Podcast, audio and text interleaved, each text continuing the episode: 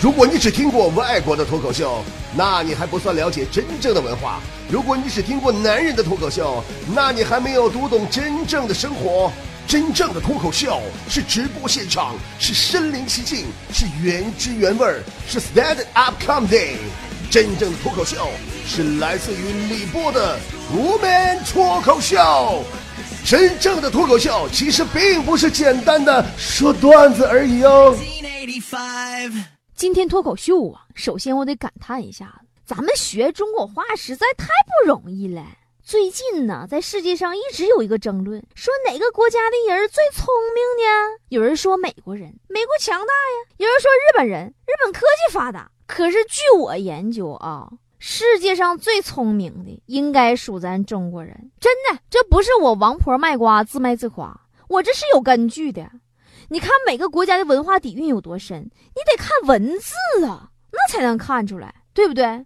你像现在咱学那个英语。英语单词当中常用的我都数了，大概四千个左右。你学会了这四千个单词，基本上你不管反了正了，对吧？颠三倒四也好，怎么也好，你都可以跟老外交流了。哪怕你就会两千个，普通大学你都能考上，对不对？日语呢？日语更少，常用的日语单词就两千来个。真的，就你姐我这身高加悟性，培训俩月日语，到日本都看不出来外地人，你信不信？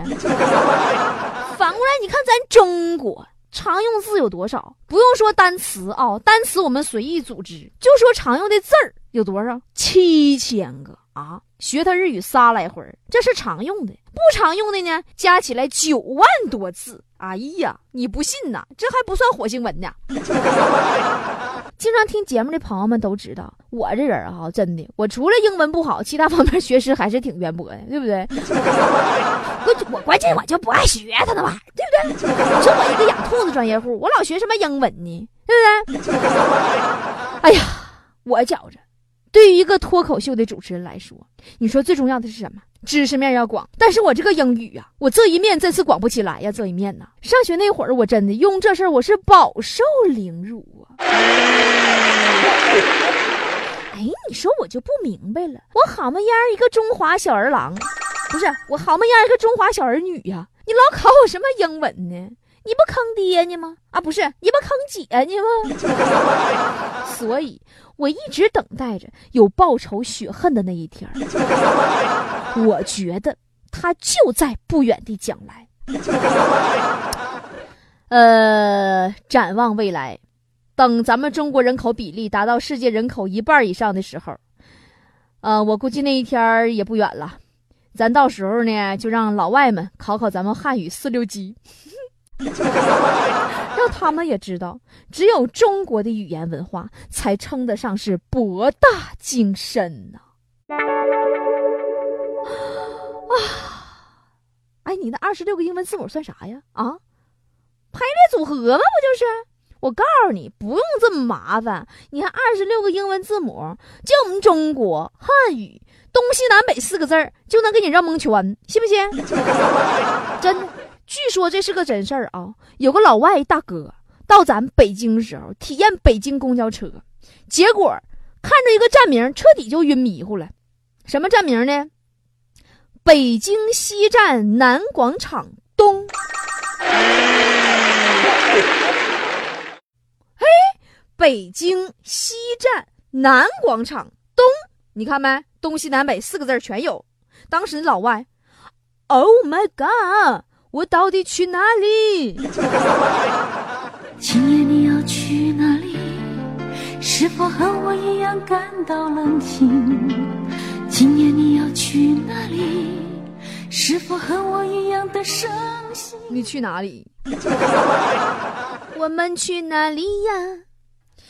去一趟北四环是更有意思了，哎，北四环那儿啊，你看我给你念叨：安慧桥东，安徽桥西，安徽东桥东，安徽东桥西，安徽西桥东，安徽西桥西。哎呀，当时老外这哥们都已经彻底迷糊了，他都迷失了自我了。最后好不容易找到了一个公交车。想去前门呐，吃点北京特色。结果到站的时候，广播说了一句话，又给他整蒙圈了。前门到了，请您从后门下车。啊啊大哥直接干崩溃了。前门为什么不能下车呢？为什么一定要从后面那个门下去呢？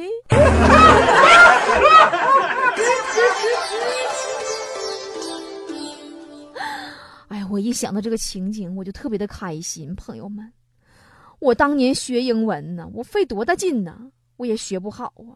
我多么希望老外们也有今天呢。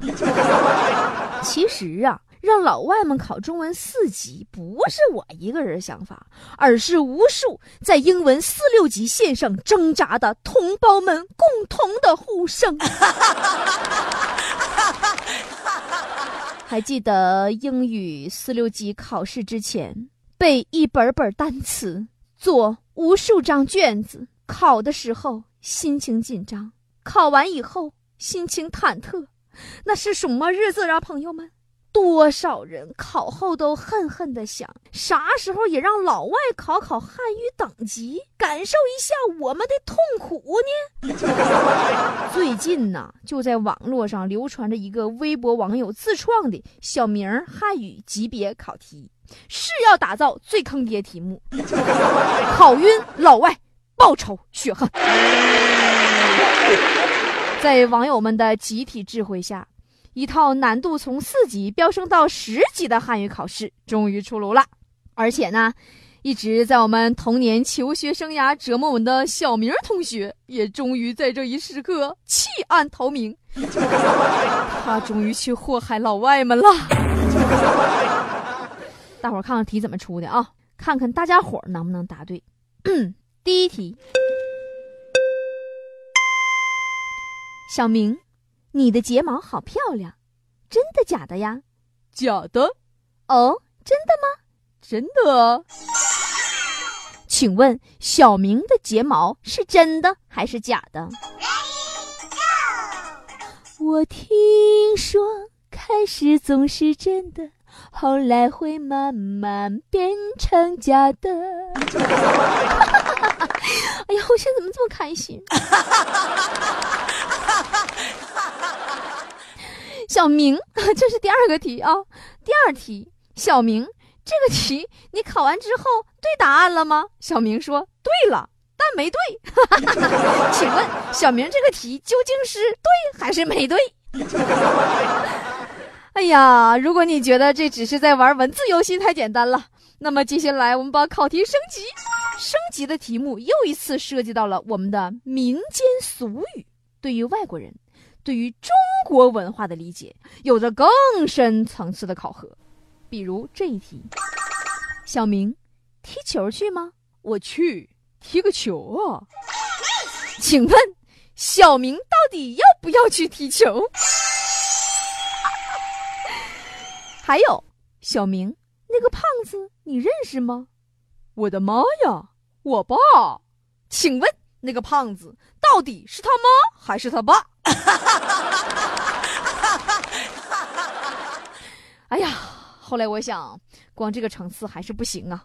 啊，还要考核老外对中国流行文化的认知层次，对不对？你看啊，比如说这一题，小明，一起打篮球吧。哦，我不去了，我还要写小说。请问？小明的身高是多少？如果你不了解华夏文化，你一定不知道现在爱写小说的小明身高是一米四吗？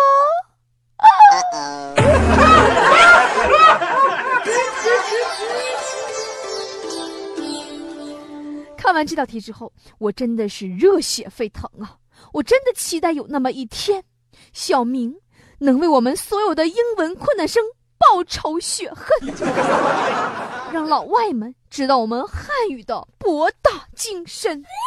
当然呢，最后呢，我还是考虑了一下啊，这个汉语考级呀，光有选择题也不对，应该还有万恶的阅读理解，否则怎么能够体现我们中国文化的底蕴呢？所以这个艰巨的任务就交给我。收音机前所有的老外朋友们，最后一题你听好了啊！请听好下面的这个中国古典故事，然后在故事中寻找答案。这个题对于念题的人来说都是一个挑战。我跟你说啊，我准备好啊，嗯嗯啊啊。说。打南边来个喇嘛，手里提着五斤塔嘛；打北边来个哑巴，腰里别个喇叭。南边提塔嘛的喇嘛要拿塔嘛换北边喇嘛哑巴的喇叭，别喇叭的哑巴不乐意拿喇叭换提了塔嘛喇叭的塔嘛，而提了塔们的喇嘛非要换别喇叭哑巴的喇叭。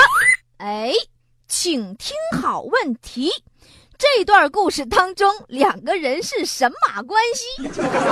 请问这个喇嘛和这个哑巴他们俩什么关系呢？是朋友？是冤家。选择题：A 朋友，B 冤家，C 夫妻。